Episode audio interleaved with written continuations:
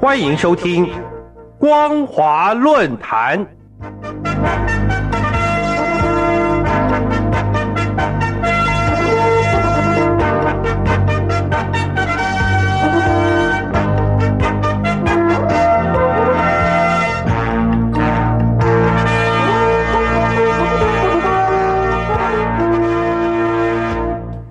各位听众朋友，您好，欢迎收听今天的光华论坛。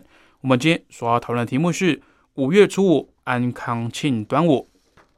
农历五月初五是传统民俗的端午节，每逢这天，中国大江南北以及全世界有华侨居住的地方，都会流传吃粽子以及划龙舟竞赛的习俗，来庆祝这个久远的民俗节日。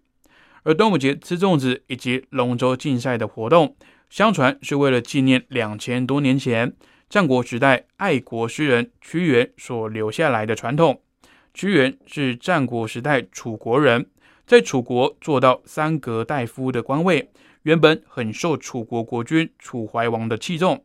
但是后来楚怀王却听了奸臣敬上的谗言，而逐渐的疏远他。满怀悲愤的屈原，于是写下了著名的《离骚》。希望楚怀王能够感悟他的忠诚，而等到楚襄王即位时，屈原又因为国君听信谗言而被流放到江南，有三年不再上朝接见。在心灰意冷之际，屈原最后选择在农历五月初五这天投汨罗江自尽，以表明他爱国忧君的胸怀。当时的楚国人舍不得这位忠臣的死去，大家赶着划船去追救他。但是却搜寻不着，只好用竹壳包裹着饭团投到江里，希望喂饱鱼虾，以免他们吃了屈原的遗体。这就是端午节吃粽子以及划龙舟的由来。除了纪念屈原之外，关于端午节的由来以及传说，其实还有《白蛇传》、伍子胥以及孝女曹娥的故事。较广为人知的《白蛇传》，相传是白蛇娘娘白素贞修炼成精。幻化成人形，为了报答许仙的恩情，结为凡间的夫妻，但是却不能现容于法海和尚。在五月初五当天，白蛇娘娘不小心喝了雄黄酒而现出原形，后来又演变成水淹金山寺的斗法情节，使得《白蛇传》自古以来一直都是端午节脍炙人口的戏曲故事。而战国时代的另一名名臣伍子胥，在帮助吴王夫差攻伐越国获胜之后，越王勾践前来请和。吴王夫差听信了奸臣的话，不但不采纳伍子胥主战的意见，反而赐他自刎而死。而且在五月初五这天，将尸体投入江中。后来人们也就在端午节祭祀伍子胥。还有东汉时代，相传当时的孝女曹娥。因为父亲溺水而亡，年纪才十四岁的她，沿着江边嚎啕大哭。经过十七天，还没有办法见到父亲的尸首，伤心欲绝的在五月初五这天投江自尽。五天后，人们终于看到两人的尸体合抱浮出水面，也为曹娥的孝心所感动。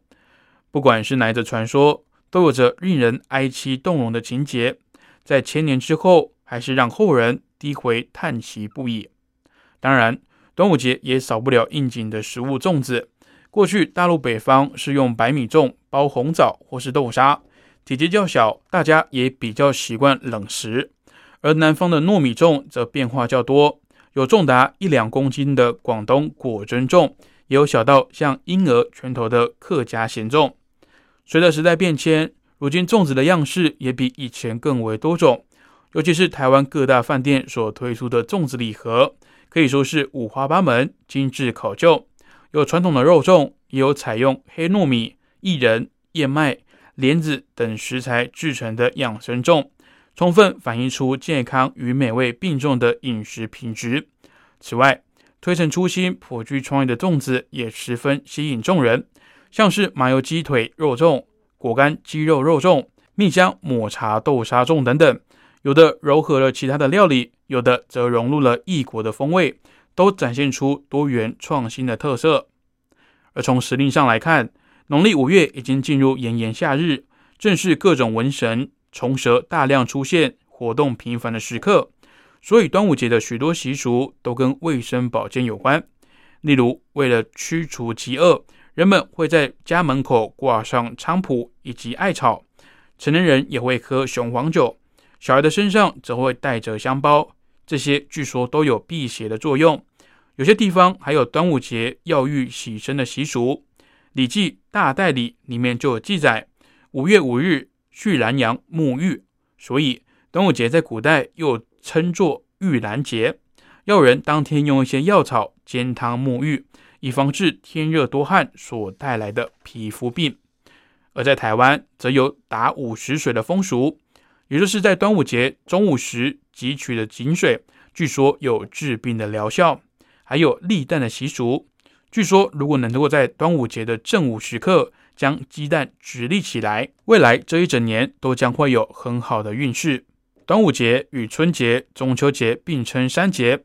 向来都是我国最重视的三个民俗节日，在台湾过端午节依然维持着传统的庆典习俗，只不过开放的社会制度让庆典活动更丰富多元，也更能融合新时代多元的差异。我们除了体会端午节丰富的文化传承以及习俗内涵之外，也希望在炎炎夏日、新冠肺炎疫情蔓延的此刻，人人都能够做好卫生防疫。远离病毒，确保平安以及安康。最后，也祝福各位听众朋友端午佳节安康愉快。以上就是本节光华论坛的内容。我们所讨论的主题是五月初五安康庆端午。感谢您的收听，我是老谷。